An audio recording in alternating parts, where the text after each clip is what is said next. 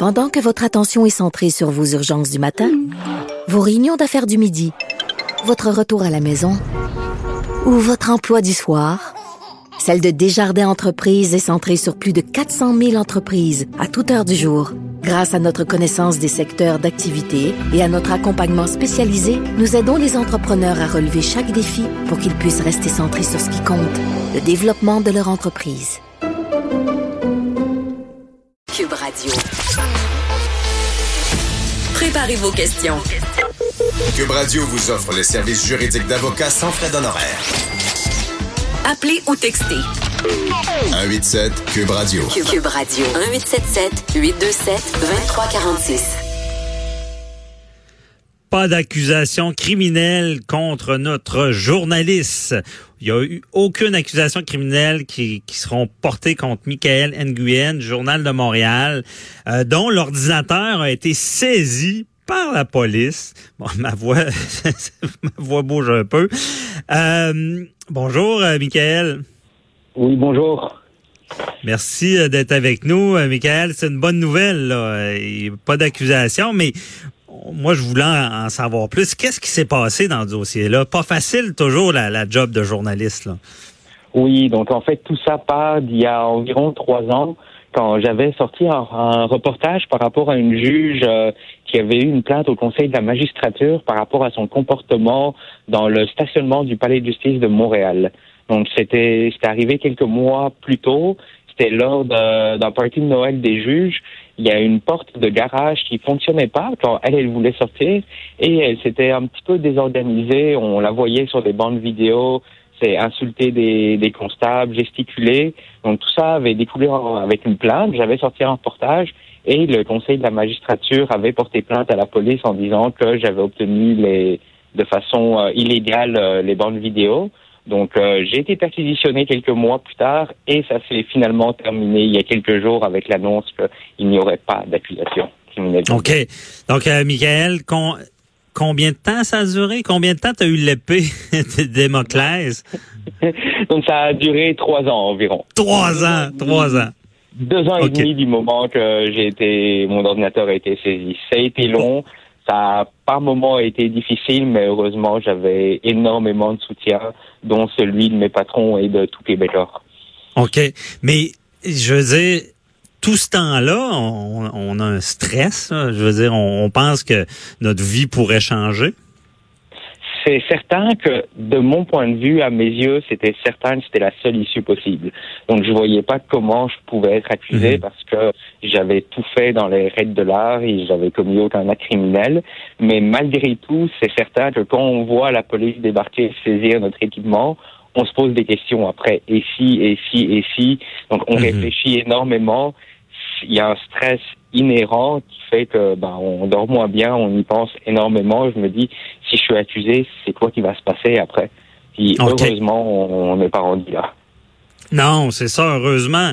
Mais euh, sauf que une fois, comment ça s'est passé là? Parce que la police, on, on- on reçoit un appel ou la police débarque une journée puis on, on est pris par surprise, par, par surprise? Donc, euh, on est pris un petit peu par surprise parce que je peux très bien comprendre les policiers s'ils devaient annoncer à l'avance chez qui ils perquisitionneraient. Je suis certain que certains criminels, les trafiquants de drogue, ils prendraient la poudre d'escampette assez rapidement Mhm. avant que la police débarque. Donc, euh, il y a toujours un certain effet de surprise si on s'y attend pas.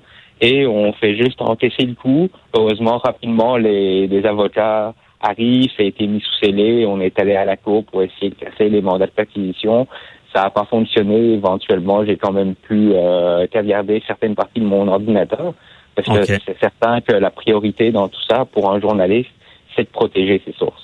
Donc, Ben euh, oui. évidemment, On va ben, en parler après des sources, mais je veux savoir, je suis curieux là. Euh, Ouais. quand t'étais où cette journée-là? T'es arrivé puis il y avait la police chez toi ou? Non, c'est arrivé au Palais de justice de Montréal. Ensuite, ça a été amené euh, au Journal de Montréal. Donc, tout ça a été fait quand même assez proprement, il faut le dire, là, malgré Mhm. le stress évident.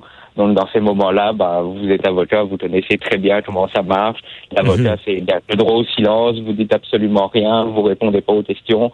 C'est, c'est, une expérience particulière à vivre, disons. Ben, c'est, au final, ça peut être un mal pour un bien pour un, journaliste euh, judiciaire comme toi. tu vas mieux comprendre tous tes dossiers. J'imagine le stress que certaines personnes peuvent vivre. Mais euh, ça donne une perspective intéressante. Ouais, j'imagine. Et là, les, les, avocats ils disent parlez pas, mais on a le goût de parler, on a le goût de s'expliquer. Hein. Oui, ça c'est certain, mais en même temps, on se dit les avocats, ils sont là pour toi, pour protéger leurs clients. Donc s'ils me disent tu parles pas, tu réponds pas, je suis mieux de l'écouter, je pense. Puis je pense que vous serez d'accord avec moi. ben, on aime toujours que nos clients respectent ça parce que, Michael, ben, tu connais un peu le jeu, là. Souvent, nous, c'est un, c'est, le fléau des avocats. Si on dit ne parle pas, tu seras pas moins accusé, plus accusé parle pas, je dirais pas le vrai mot, ferme ta bip, OK? Et euh, malheureusement, on voit on voit toujours des déclarations telle heure, telle heure, parce que les policiers jouent au, bon cop, euh, euh, bad cop, là.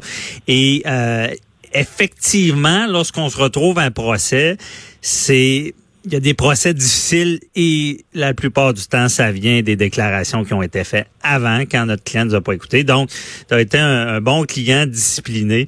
Mais je veux dire, tu es quelqu'un de connu aussi. Là. Euh, on va en parler tantôt avec Richard Thibault, là, la gestion d'une crise. Tu es quelqu'un de connu. Ça n'a pas dû être évident non plus quand ça tombe. Ça, il a fallu que tu gères avec tes patrons, les personnes que tu connais.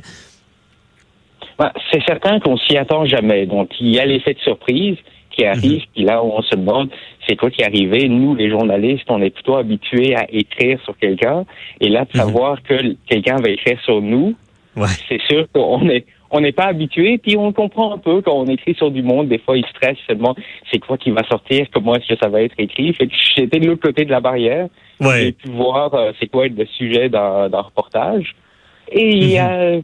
oui, il y a un certain stress, mais c'est intéressant professionnellement parce qu'après, quand j'écris sur les gens, ben, c'est plus facile de comprendre comment eux ils sentent. Ouais c'est vraiment c'est vraiment une expérience de plus qu'on veut peut-être pas avoir, mais de plus. on s'entend que c'est pas trop euh, méchant, mais c'est c'est ça nous fait voir que votre travail est pas toujours facile. Oh, Michael, je pense qu'on te perd. Oh, on a perdu la ligne. Joanie, euh, on... ok, mais, Michael, je pense qu'on t'a récupéré là. Est-ce que tu m'entends? Ah, il n'y a pas de problème.